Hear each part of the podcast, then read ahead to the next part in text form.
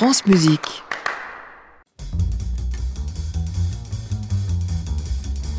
Et du coup, c'est aussi la dernière chronique aujourd'hui de Marjolaine Portier Mais oui. C'est passé beaucoup trop vite. Hein. Ah, c'est passé à une vitesse euh, hallucinante, Ouais, à la vitesse du son, Ouais, ouais. si j'ose Ouais, dire. ouais, on aurait bien continué un peu. Marjolaine, votre première pour cette dernière, c'est qui, c'est quoi alors? Alors, c'est la première femme à avoir enregistré sous son nom pour le label Blue Note. Euh, Oui, qui est plus... il n'y en a pas dû y en avoir beaucoup, Il comme a- leader. Mais alors surtout à cette période-là, à savoir dans les années 50, et, euh, et elle, bah, ça a été la toute première. Et euh, cette femme s'appelle Jutta Hipp, elle était allemande. Et, euh, et, euh, Et pianiste? Et tout à fait, elle était pianiste et elle est née à Leipzig en 1925. Elle commence le piano avec un professeur un peu austère qui la dégoûte de l'instrument. Elle s'en détourne peu à peu jusqu'à ce qu'elle découvre le jazz sur les radios clandestines et notamment la radio de la BBC. Et là, voilà, là, elle se prend de passion, elle se remet à jouer du piano. Sauf que sous le Troisième Reich, euh, le jazz, c'est ce qu'on pense. C'était plutôt mal vu. Ouais, tout à fait. C'est ce qu'on appelle la musique dégénérée. On n'a pas le droit de le jouer. Les musiciens étaient persécutés. Alors, elle va faire des jams, là encore clandestins, avec des amis, un peu dans des sous-sols, etc. Et puis, Dieu merci, enfin Dieu merci, oui et non, mais quand l'Allemagne et notamment sa ville est envahie par les soviétiques, là, elle part à l'Ouest, où enfin, elle peut le pratiquer dans des clubs américains. Et à ce moment-là, Mais il avait un nom prédesti- prédestiné, elle s'appelait Hip. oui, tout à fait. C'était, elle C'est était vrai, hip it was dans son meant époque. to be, exactement. et c'est peut-être aussi pour ça qu'elle a été repérée par le critique Leonard Feather, qui l'entend lors d'une tournée et qui se prend de passion pour elle. On, on leur prête même d'ailleurs potentiellement une petite aventure. J'étais pas là, je peux pas vous le confirmer. Oh, c'est bien, ça fait une jolie histoire. oui, c'est vrai. Puis Jazz. alors, je- il faut dire qu'elle était absolument ravissante, donc ça m'étonnerait pas qu'il ait eu un, petit faible pour elle. Et il, euh, et il l'invite à le rejoindre aux États-Unis. Il lui dit voilà, il, il faut, il faut émigrer. C'est là-bas que ça se passe. Elle le suit. Elle va commencer à jouer un peu sur la côte est. Elle va même se produire au Newport Festival. Et puis, grâce à Leonard Feather, grâce à son entremise, elle enregistre trois albums la même année pour Blue Note en 1956. Et c'est c'est l'un de ceux-là que vous nous faites écouter Tout à fait, c'est son dernier. On y reviendra plus tard parce qu'il n'y aura pas beaucoup d'albums, mais j'ai envie de vous faire entendre son dernier, qui est sans doute un des meilleurs, euh, enregistré en quintette avec Zoot Sims. Zoot Sims au saxophone Tout et donc Utah Hip, la patronne au piano.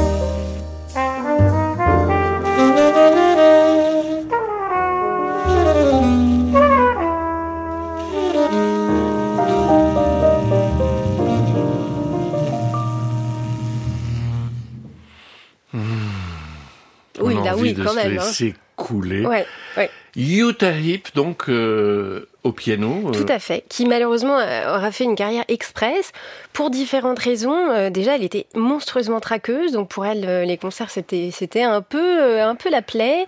Euh, plus elle avait le trac, plus elle avait tendance à noyer son trac euh, dans l'alcool. Elle a vécu des moments pas évidents en arrivant à New York. hein. Elle raconte une scène notamment où, euh, où Art Blakey essaye de la défier. Il commence à jouer très rapidement. Elle ne tient pas la cadence et, et lui lui dit un peu avec mépris bon, vous voyez pourquoi nous euh, nous les Américains on sait faire du jazz, vous les Européens vous êtes des guignolos. Donc pas évident. Elle se retire de la scène et pendant 40 ans, elle va euh, travailler dans une usine textile, puis se consacrer à sa passion première, à savoir la peinture. Donc voilà, carrière express, mais elle aura eu le temps de laisser euh, de beaux disques Il derrière faut elle. se souvenir que cet album que vous nous avez amené, euh, Marjolaine, qui s'appelle Utah Heep with Zoot Sims, grand solo d'ailleurs du saxophoniste, est l'une des plus magnifiques pochettes sur le plan Oui. graphique Ouais, ouais, je partage votre du, label Blue Note. Il faut absolument la voir dans sa discothèque et de temps en temps la Voire mettre, même en la poster mettre, dans son euh, voilà, salon. l'encadrer dans son salon, Ouais, très belle pochette. en écoutant quand même le vinyle de temps en temps. Aussi, ce serait dommage de se contenter de la pochette. Merci Marjolaine pour ce First Lady consacré à une lady du coup, Utah Heep, et encore ravi que vous nous ayez accompagnés euh, toute l'année. Et va de même, plaisir partagé. Je sais que l'année prochaine, euh, vous serez presque tous les jours chez nos cousins et amis de FIP. Il paraît. Et puis nous, on va continuer à se croiser dans on les se clubs. rendra, hein. voilà, on Eh se ben oui, croisera dans les on se clubs. perd pas de. Merci encore Marjolaine. Merci à vous, Alex. Open Jazz, France Musique. À réécouter sur francemusique.fr.